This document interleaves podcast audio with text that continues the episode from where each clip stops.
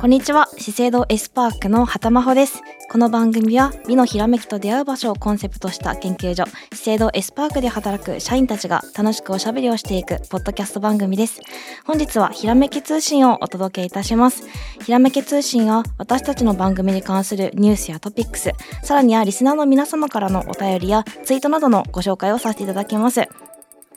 では本日のメンバーは私畑真帆と西村と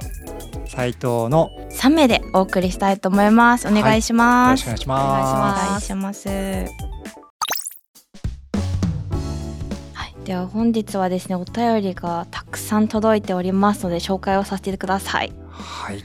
まずは一つ目ですかね。ちょ匿名希望の方なんですけども、感想を読ませていただきますね。安藤さんの大学時代の部活の後輩です。うすごい偶然見つけて驚くと同時に嬉しく懐かしく聞かせていただきました私も2児を抱えるワーママですが大変励まされましたありがとうございましたとコメントいただきましたはい、ありがとうございます。わおわ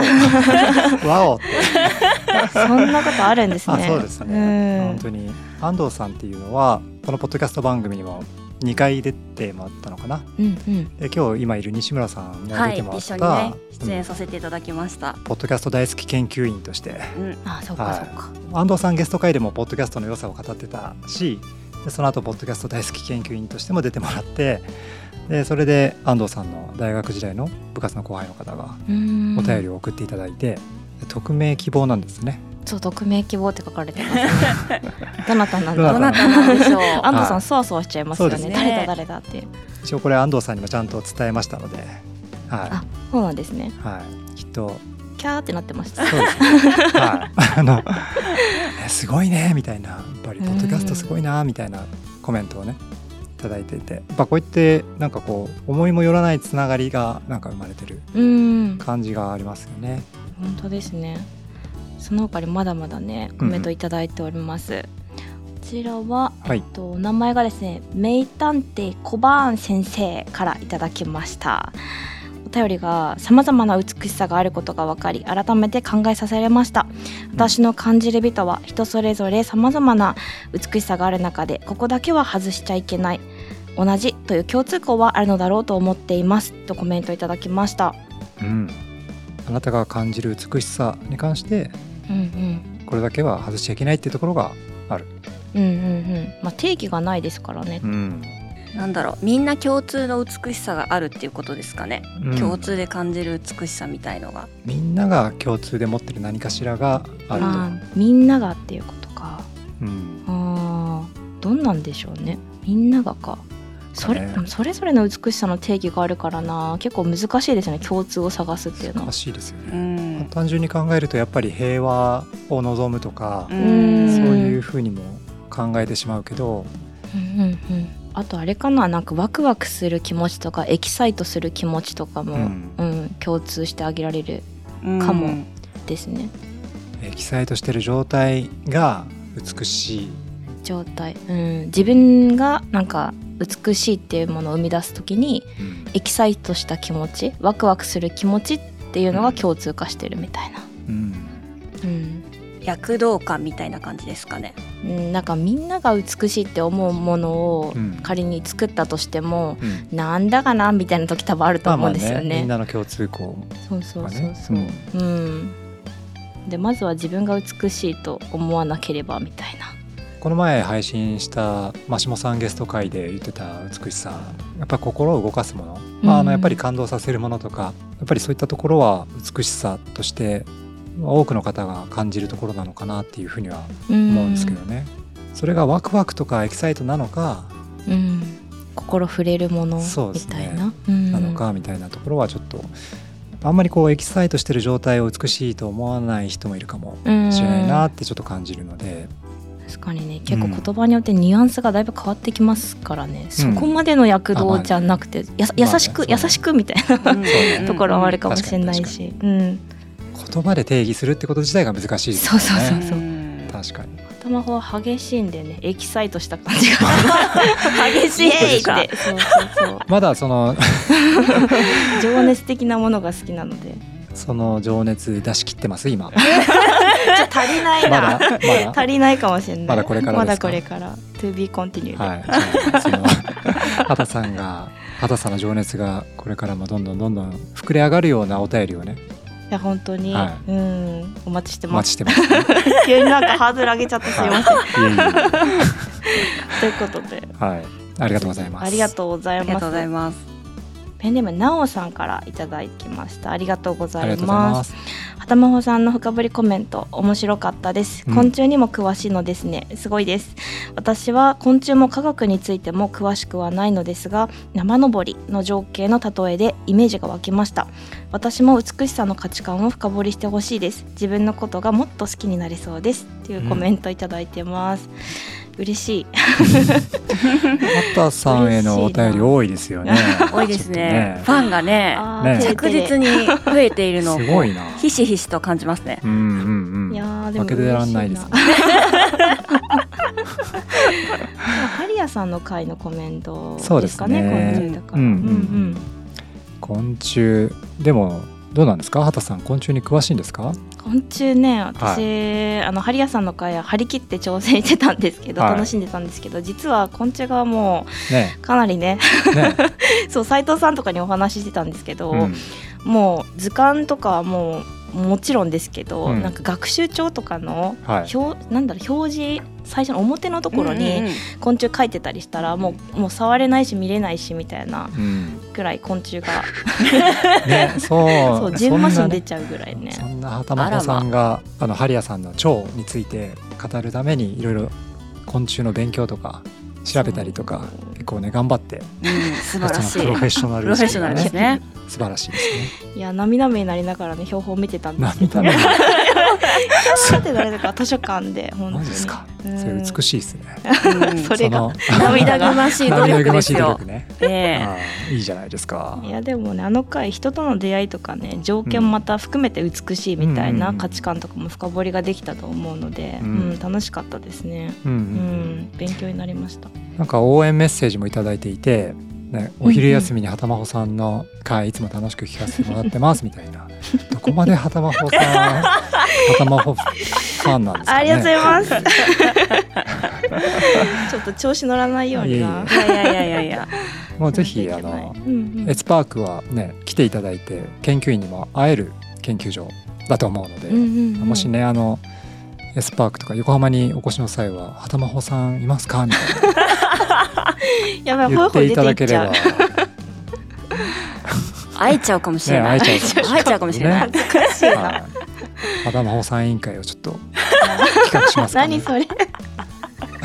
やでも嬉しいですねそうですねんリスナーの方にね本当にうんお会いしたいですもんね、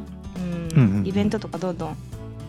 うん今年もやりたいですね、はいうんこの方もね美しさの価値観私の美しさの価値観を深掘りしてほしいって言ってるので、うんまあ、そういうイベントもやれたら面白いかもしれないですよね、うんうんはい、来ていただいた確方かとに一緒に。浴槽フェスみたいなね、そう刺ですね激インタビューみたい確かな、にうんうんもっとしていきたい、はい、やりましょう。うんうんはいなおさんありがとうごあざいりまがしたとうございましありがとうございた。ますはい、まだまだいただいておりますはい医薬品卸の人医薬品卸の人、卸の人からいただきましたペンネーム、ペン医ネーム薬品卸の卸人。の人はい、はい、感想を読ませていただきますね日経の記事でこの番組を知りました私もとある会社で動画作成などをしているのですが音声メディアもかなりいいですね空気感や人柄が伝わってきていい番組だと感じましたうんお話しされている内容も専門的で興味深かったですスポーツジムでウォーキングしながら聞かせてもらいましたおう、といただいてますおう、そしてまた次にあなたが感じる美とはうんっていうところで、あ、そちらも。うん、いただいてまして美しさとは周りとの調和だと思います顔のパーツの調和全身のスタイルの調和ロケーションとその人の調和うん、家族との調和仕事とプライベートの調和うん、栄養素のバランス音楽でいう完全5度のように異なるけど調和が取れている関係に美しさを感じますとコメントいただきました、はい、長文ですごい嬉しいですねそうですうね。んなんかこの方、博学なうん感じが、そうさすが医薬品卸をさそうれてでいするね方ペですンネね。ームがねちょっと一味違いますもんねいはやすごいですよだってうん調和って言ったとこでうん5度の話出ないですよ、完全五度うん、うん。すごいピアノもできる方なのかない音楽勉強してるんですようねで。すよね、うんすごいな調和調和とバランスはどうなんでしょう。一緒ですか。違います。あーうんなんだろうな調和って言ったらなんか人人の感じしません、なんかぬくもりじゃないけどバランスって言ったらそれこそうん栄養素のなんかすごいシステムチックな、うん偏らないみたいな、ね。偏らないい。みたいな、うんすごい無機質なイメージですけどそうですねねどうですなんだろうなんかその調和とかバランスっていう言葉を説明する前に、うんそのどういう単語がついてるかによってもなんかニュアンスって変わるのかなっていう気がうん。しました。うん。なんかこの医薬品殺しのうん。人さんの文面からすると、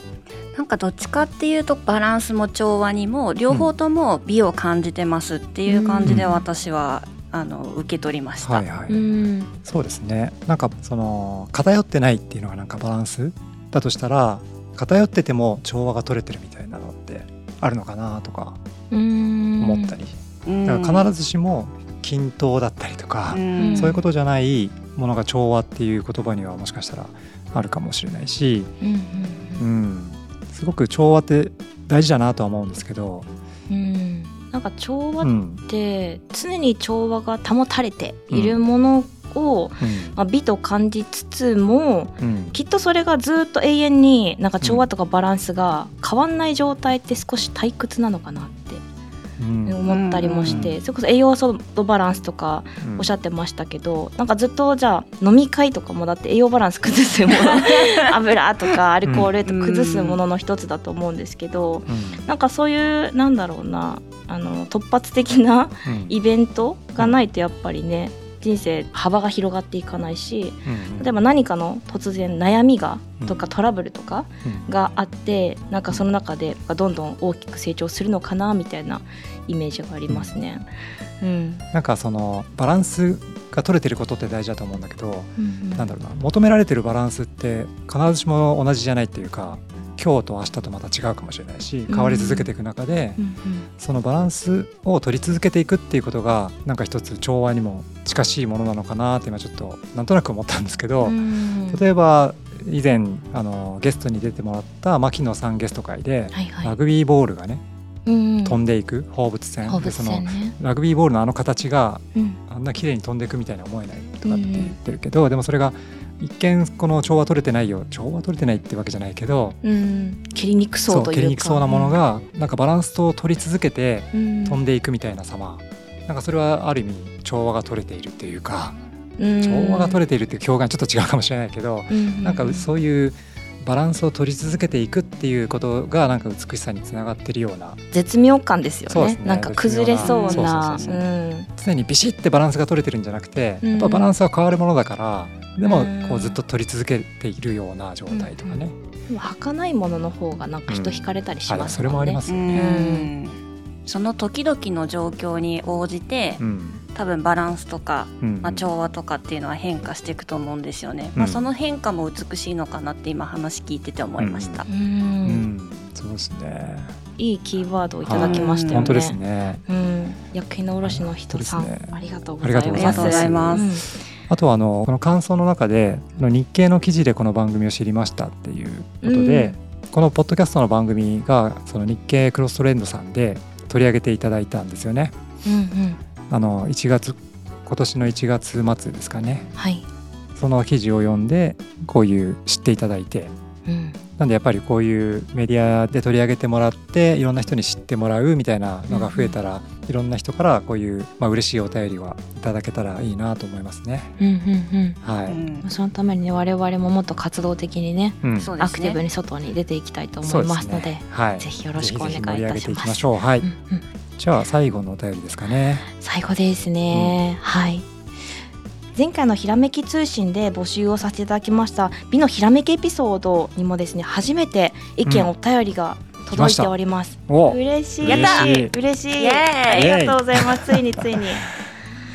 ー結構これねうんうんお便りひらめきエピソードをうんうん書いてくれる方が本当にいるかなと思って我々のねいやあー本当にの身内でちょっと書かないといけないかなと思ってたんですけどうううん本当に届いて嬉しかったですいやね。そうですよね、はいちょっとねあのお題が美しすぎて涙が出た話っていうところだったので、うんちょっとねちょっとねハードルがハードねル高うん高くしすぎちゃったかなって、しかしそう届きましたよ。届いたは嬉いしい、読ませていただきますね、はいまだ資生堂研究所が日波の丘の上にありうん会社に入って数年経った頃かなうん毎日忙しかったけどある春の朝うん研究所までの坂を登る先を見上げると満開の桜が春の青空に映えてなぜか涙が出た辛かったわけでもなく嬉しかったわけでもなくただ自然の美しさに涙が出た瞬間でしたとコメントいただきました、エモいこれは重いですうねんこのエモいです季節桜の季節うにん、ちょうどね今ね桜の時期ですからねところでこのエピソード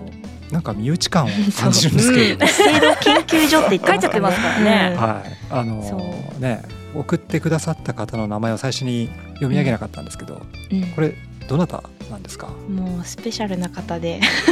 私の口から述べていいかわかんないんですけども、はい完全にちょっと身内の話になっちゃうんですけどね完全に身内なんですけどもそうそうそうそう多分社内のね聞いたる人がねいらっしゃったら、うんおおって多分みんな触れると思うんですけ どはい、なんとあのあの吉田勝則さんから吉田勝則さんおお誰です かいやいやいやねそうなりもうますよね私たちはもうおおってなりましたけども、うんこれ聞いてくださってるあの社外の方とかねうんうんうんどなたですかっていう感じになってるかなと思うんですけども、うんうんうんどなたですか役職的に言う ともともと研究所のね、はいうん、もうトップのトップを走っていらっしゃった、うんそうですね、うんあの今資生堂からは離れられてるんですけども、一昨年まで私たちのいるこの研究所の所長っていう言うと分かりやすいですかね皆さんああね確一か番にのそうですね。はいうんという形でですねあのこのポッドキャストが始まった時もこの吉田さんにこういうポッドキャストをやりたいんですっていう話を最初にしてですね、いいじゃんとうん、いいじゃんいいじゃん いいじゃんいいじゃんって言われてるかもしれないですけ どすごくあの応援していただいて、あのぜひやった方がいいよっていうあの本当に嬉しいお言葉をいただいて勧めさせていただいてたってところもあって、うんそのね吉田さんからこのエピソードをいただけるとはいや本当まず聞いてくださっているのがねまず嬉しい。本当ですね、うん、まあ吉田さんからあの応援メッセージとか感想でも本当にたま 本当にたまにあのいつも聞いてほしいんですけ ど